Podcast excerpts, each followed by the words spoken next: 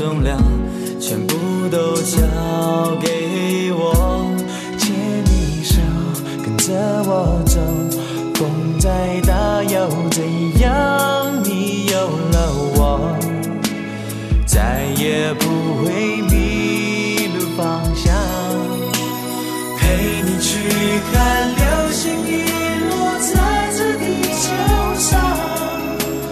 让你的泪落在我肩膀。要你相信我的爱，此刻为你勇敢，你会看见幸福的所在。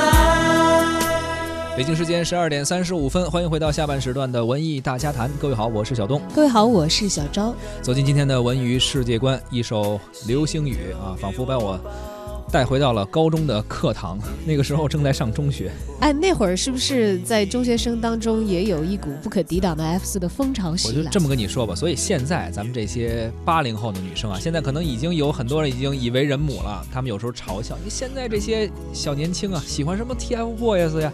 你们当年不是一样迷的 F 四，迷的不行不行？对呀、经常一个宿舍的女孩会分编站队。哦，那个时候你已经上大学了是吧？对我已经上大学了 暴露了啊！啊，就是会会觉得，呃，你喜欢 F 四里头谁？对，大家的喜好会很，不一样。所以其实那个时候就是没有现在网络这么发达，没有现在流量啊，所谓这么这么火。但实际上，可能那个时候大家内心中的这种感觉吧，和现在很多人喜欢像，呃，TFBOYS 三个人之中的某一位啊，可能因为这种，可能也差不多感受。对呀、你再往前倒还有小虎队呢。对，那可能就更是我们再往上一个年代了。是我记得是我小学的时候特别火的一个团体。差不多。啊，为什么说起这回事儿呢？因为嗯流星花园啊，近期在上海举行了新生开机发布会，正式宣布重启，而且是由原监制柴智屏来干这个事儿啊。，牵头啊，嗯当时呢，导演许富祥还有新晋选出的五位主演王鹤棣、关宏、梁靖康、吴希泽和沈月也都是齐齐亮相了，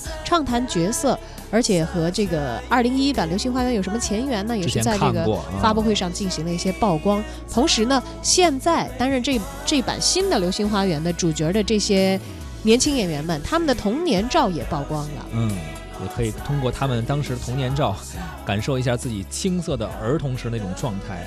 呃，这几个人还真是呃，最近就是网上啊，包括这个新生发布会啊，很多的消息出来之后呢，呃，作为流星花园创始人的柴智屏也是感慨万千，他自己就说啊，说十六年后能够重启这部算是一个 IP 吧，呃，他也是觉得好像做了一个梦一样，做了一个美梦。十六年前的故事现在重新开始了，就像回到了最初的起点。他坦言，这部戏时刻提醒着自己青春的美好。他说啊，这个让我又能够重新回到出发的地方。呃，我们的新版会更加的贴近九零后啊，满足一些九零后、零零后观众的一些需求。而新版的《流星花园》自今年四月份宣布启动选角之后，就非常的受关注。新的 F 四成员的平均年龄是二十一岁，但是他们的身高身材却很不错，平均身高是一米八五，这也算是赚足了话题，也是吸引够了眼球。来自微舆情的数据统计啊，说十一月六号当天，新《流星花园 F 四》的热这个热词搜索在微博上。嗯，同比热度增长高达百分之两万四千八百一十七点九，不太常。见，百分之两万多，所以就是翻了两百多倍，大概这个样子。对啊，柴智嗯屏也坦言说，新的《流星花园 F 四》在这个资讯发达的时代呢，其实已经没有什么神秘感了。是，他们应该是亲民的，是活泼可爱的。而作为九零后的代表呢，这些年轻的演员更是愿意表现和表达自己的。但其实有时候流量是好事儿啊，但是有可能也会造成压力。比如原来可能没有什么流量，那么我们可能看到或者接收到的途径也比较少一些。哎，四个人出来了，偶像就是现在流量太多了，所以人的选择也太多了，可能每个人都会有自己喜欢的人。你再想在这个时代，呃，显崭露头角，可能会更难。但是有一点你不可嗯否认的是，其实每一代人都需要有这个青春靓丽的偶像，对吧？我记得我们在上大学的时候上这个影视分析的课程，有一位老师，有一位教授就讲到，嗯因为他有好几年的时间是一直在日本做这个交换学者。他讲到说，在日本一个在当时他们的媒体市场，尤其是这个电视行业，是比我们要发展的早，而且要完善很多的。是的，他现嗯在日剧陷入到一个什么样的尴尬境地？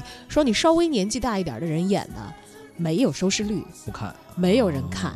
必须得是年轻美貌的，得是 对啊，少男少女，就像现在我们大家所说的这个小鲜肉和这个嗯小花一样的。但那会儿我上学那会儿十几年前啊，就那个时候他说日本市场就是这样。嗯他为什么？因为他大家对于这个青春靓丽的这个形象哈，生命最好的一段青春的这个外在的呈现，其实都是有需求的。是，那具体来说，《流星花园》这部电视剧确实也是在很多人的心目中留下了很深的印象，而且这也算是一个当也算是经典翻拍吧。能不能超越，或者说在原来那些呃你叫原著粉也好，或者原来喜欢原来那个版本的人心目中，能不能再掀起一丝波澜？我觉得原著粉的话，被超越的可能性比较小，但嗯确实人家柴智屏也都说了，明显奔着九零和他的零零后去。新的目标，嗯，，对，就八零后这一帮人的钱也已经 赚完了，你知道吧？我们是已经被战略放弃的一，代人，嗯，就是我们可能现在是那些就是拍给家长看的剧、对 所圈粉的这样的一些目标的受众了嗯啊、应该说是年年都有新人出吧。而这波新人其实到了一个